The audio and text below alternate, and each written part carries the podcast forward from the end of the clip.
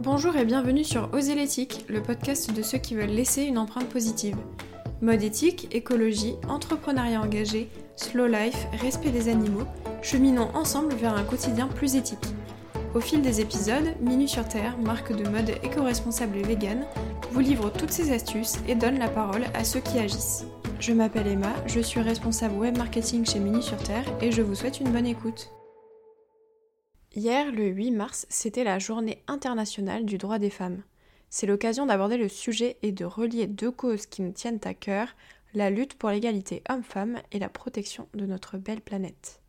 Mais quel est le rapport entre le féminisme et la destruction graduelle de notre environnement? Comment relier la lutte contre le réchauffement climatique et le combat pour le droit des femmes à travers le monde? Le courant écoféministe nous l'explique.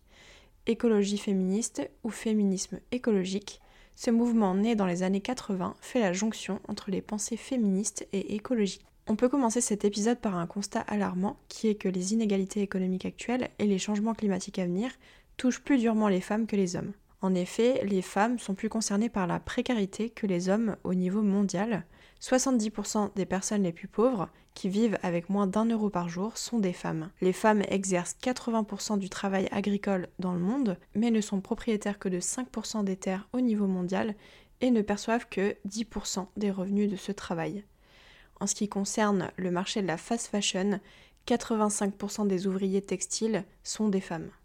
Cette situation précaire, elle est souvent aggravée par les changements climatiques qui sont à venir, avec le déséquilibre des écosystèmes, les ressources agricoles sont menacées et donc les fruits du travail des ouvrières agricoles à travers le monde. La charge de travail et l'insécurité financière et alimentaire augmentent donc pour ces travailleuses. Les familles, et donc les enfants, sont mis à contribution pour remédier à la charge de travail supplémentaire, et malheureusement, ce sont souvent les petites filles qui sont les premières déscolarisées. Les catastrophes climatiques, elles provoquent également une augmentation des mariages forcés, comme les familles n'arrivent plus à subvenir à leurs besoins, elles sacrifient leurs filles, qui sont donc une main-d'œuvre supplémentaire pour d'autres familles. D'après un rapport du Parlement européen sur les femmes et le changement climatique, les femmes ont 5 fois plus de chances de mourir de catastrophes naturelles que les hommes. Comment ça se fait? Les femmes sont plus précaires, elles bénéficient donc de moins de ressources pour se protéger de ces changements ou pour migrer dans des lieux plus sûrs. Du fait des inégalités hommes-femmes qui préexistent à ces catastrophes, elles ont plus de difficultés à accéder à l'information parce qu'elles sont moins éduquées. Elles n'arrivent pas à accéder à l'information sur la catastrophe et aux solutions de repli qui pourraient leur permettre de survivre. Lorsqu'elles sont contraintes de quitter leur pays d'origine, elles sont exposées à des dangers comme les agressions et les viols et elles doivent souvent prendre la charge de leurs enfants, ce qui est encore plus compliqué pour elles. En réaction à ces données alarmantes, le mouvement écoféministe prend aujourd'hui de l'ampleur, même s'il a fait son apparition dès les années 70. Le terme écoféminisme est issu de la contraction des mots écologie et féminisme, et il a été utilisé pour la première fois en 1974 par l'auteur Françoise Daubonne, qui a fait une analogie entre l'exploitation de la terre et l'exploitation des femmes. Selon elle, le drame écologique découle du système patriarcal.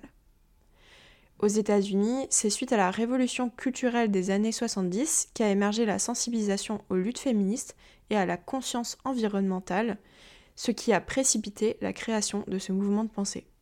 La thèse fondamentale de l'écoféminisme, c'est d'affirmer que des liens existent entre la domination des femmes d'un côté et la domination de la nature de l'autre.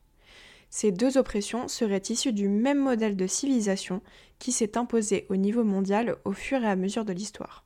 Défendre la protection de notre environnement reviendrait donc à protéger les droits des femmes, comme elles sont les premières touchées par la crise environnementale, et inversement, lutter pour l'égalité homme-femme permettrait d'agir contre le changement climatique.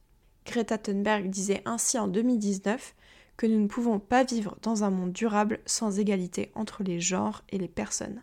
Le mouvement écoféministe est notamment aujourd'hui incarné par la physicienne et militante écologiste indienne Vandana Shiva.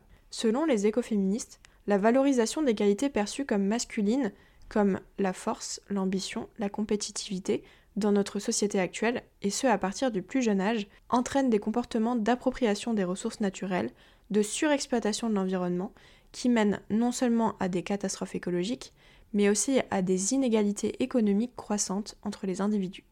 Ainsi, en renouant avec des qualités perçues comme plus féminines, comme par exemple l'entraide, le soin, le partage, on pourrait revenir à une consommation plus raisonnée et à des comportements moins destructeurs de notre planète qui n'encourageraient pas l'enrichissement d'une poignée d'individus, mais bien le partage des ressources à plus grande échelle. Je précise qu'en parlant de qualités masculines et féminines, je parle de la manière dont la société nous conditionne à les percevoir et pas du fait qu'elles appartiennent aux hommes et aux femmes. Au contraire, il appartient à chacun de renouer avec sa part féminine et masculine qui existe en chacun de nous. Les écoféministes, elles cherchent à dessiner une troisième voie entre le féminisme libéral de Simone de Beauvoir, qui était quant à lui assez critique de la nature et de la féminité, et le féminisme essentialiste, qui attribue aux hommes et aux femmes des qualités intrinsèques. Elles défendent ainsi le reclaim, c'est-à-dire le fait de réhabiliter la nature et la féminité en revalorisant des activités qui sont perçues comme féminines, comme par exemple le soin des enfants, la préparation des repas, etc. L'idée c'est donc de les dissocier de leur étiquette féminine et de les associer à une politique écologiste. Pour les écoféministes, le capitalisme a servi à la fois les femmes et la nature. Le capitalisme passe par l'exploitation des ressources qui nécessitent l'emploi de main-d'œuvre. Comme on l'a vu plus tôt, cette main-d'œuvre peu qualifiée est majoritairement constituée de femmes qui ne parviennent pas à accéder à des postes à responsabilité et restent dans des situations précaires tout en fournissant une masse de travail conséquente. Au-delà de ça, elles donnent naissance à des enfants qui servent eux aussi de main-d'œuvre à bas coût. En se réappropriant leur corps, mais aussi leur rapport à la nature et à la spiritualité, de nombreuses femmes se tournent aujourd'hui vers ce courant de pensée qui était jusque-là peu connu en France, mais revendiqué ailleurs dans le monde, notamment dans les pays anglo-saxons ou encore en Amérique du Sud, où les militantes sont nombreuses, par exemple dans les milieux ruraux où de grands propriétaires s'accaparent les terres.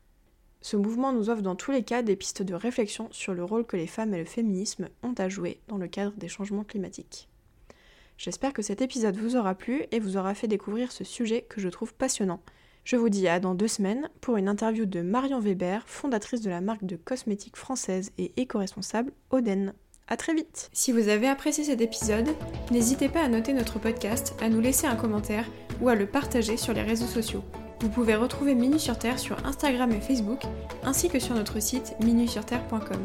A bientôt pour une prochaine écoute